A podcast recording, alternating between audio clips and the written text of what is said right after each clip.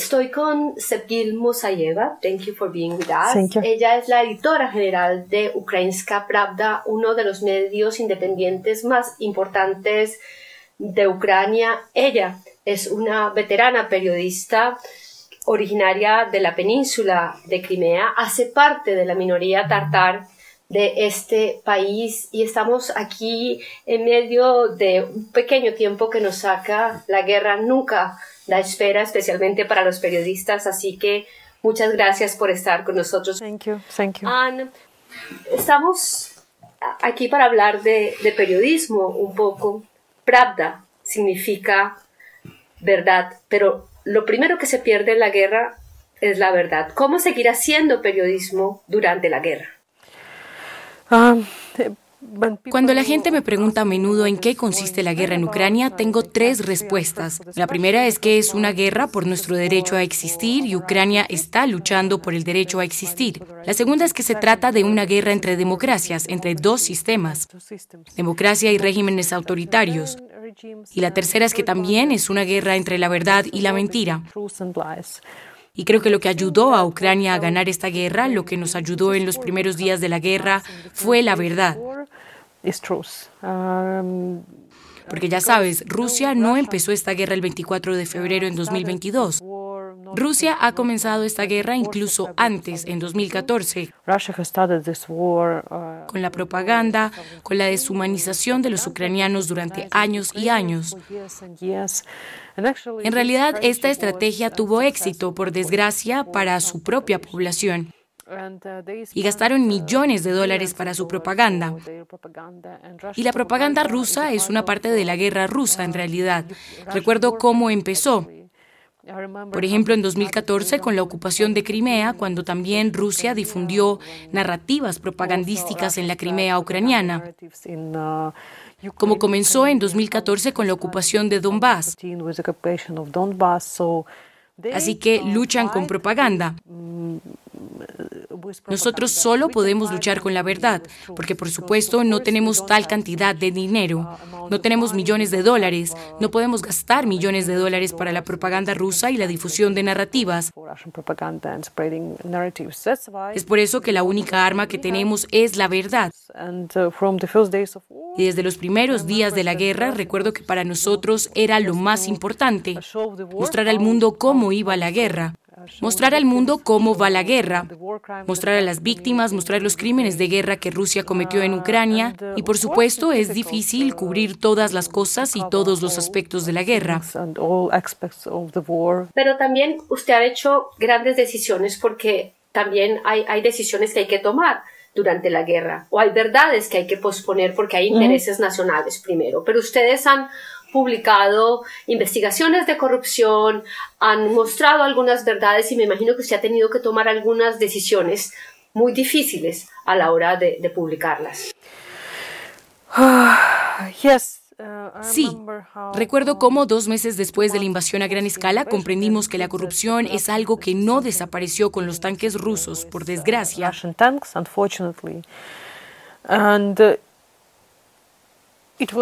Y fue muy difícil cuando entendimos eso. Entendimos que la política está de vuelta, la corrupción está de vuelta. Incluso en tiempos de tal desafío como la guerra. Y tuvimos una discusión de mi equipo y con nuestro también reportero de investigación, uno de los más famosos reporteros de investigación en nuestro país, Mikhail Lutkash.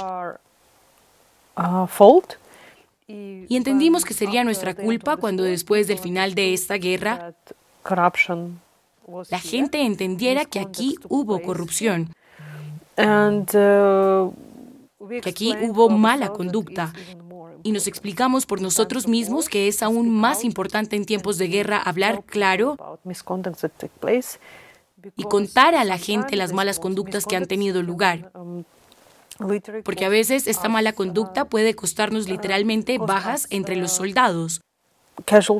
Puede costarnos la victoria y decidimos que es importante poder continuar con nuestros reportajes de investigación incluso en tiempos de guerra. Al principio de la guerra, y usted lo ha dicho en varios escenarios, que esta es una guerra por la, por la democracia y que en muchas sociedades occidentales la democracia se da por un hecho, como si se la mereciera la población. Y los ucranianos entienden muy bien que esto no es así, como entienden otras sociedades que, que viven en una dictadura. Porque es importante no olvidar que esta es una lucha por la democracia. Tiene toda la razón en que en muchos países, en los países occidentales, la democracia se da por sentada, como el pan y el agua en la mesa. Es algo que simplemente puede existir, que no puede no existir, que la democracia no puede no existir. Y nadie se pregunta, ¿qué es la democracia? ¿Cuál es el precio? ¿Cuál es el precio de la democracia? ¿Qué aspecto tiene? Y en Ucrania sabemos el precio de la democracia. Y creo que nunca pensé en ello antes del comienzo de la guerra. Me refiero a la invasión a gran escala. Pero recuerdo algunas imágenes de Mariupol, cuando ves a la gente que estaban tratando de derretir un poco de nieve para hacer un poco de agua de la nieve. O ves a la gente que estaban tratando de cocinar pan cerca de los edificios destruidos o de sus casas. Se trata de entender cómo a veces la democracia no puede darse por sentada. También es acerca de su territorio, donde usted es originaria de Crimea, que está ocupada desde el 2014 por Rusia. Se habló mucho al comienzo de la contraofensiva, o todavía se habla que el gran objetivo es la liberación de Crimea. Hoy lo se ve tal vez más difícil, pero no imposible. ¿Cómo es la situación dentro de Crimea y por qué para todos ustedes es tan importante que Crimea vuelva a territorio ucraniano? Uh, Empezó con la ocupación de Crimea en 2014 uh, y experimenté cómo funcionaba la ocupación. Por ejemplo, mi familia abandonó Crimea en 2015, al final de 2015. Crimea, de ser un lugar donde la gente podía simplemente pasar las vacaciones, se transformó en una base militar y se transformó en una península del miedo. Yo llamo a Crimea la península del miedo. Por desgracia, no tengo ninguna oportunidad de hablar ni siquiera por teléfono con mis relativos que permanecen allí, porque tienen miedo de hablar con periodistas y conmigo como redactora jefe de Ukrainska Pravda, porque soy periodista ucraniana. Esto es una gran tragedia y la gente en la Crimea ocupada siente absolutamente, solo tienen miedo.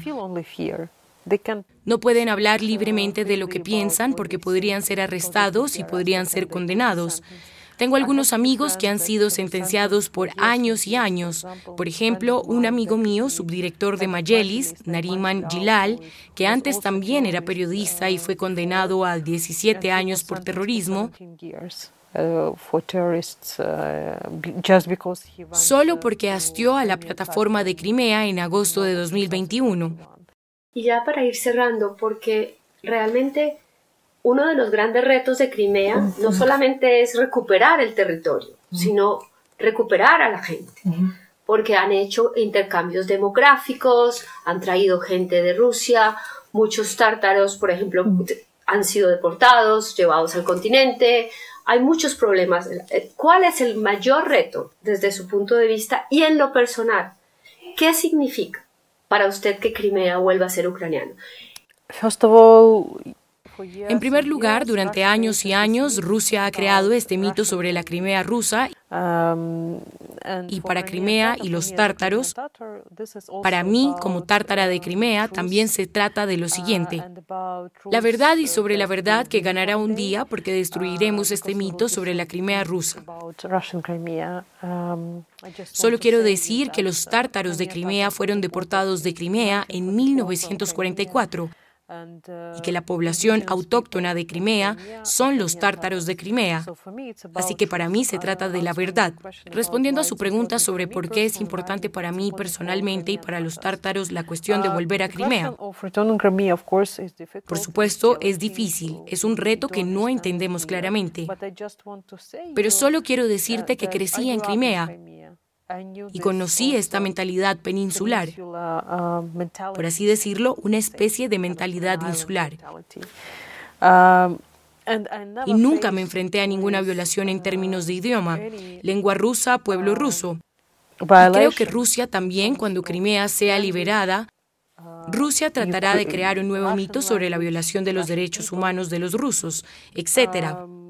Y para cerrar, ¿cuál ha sido el momento más difícil, más retador para usted?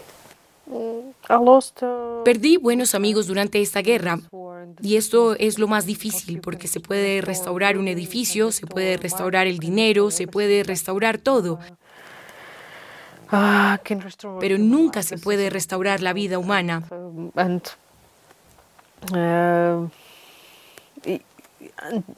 Esto es lo más difícil.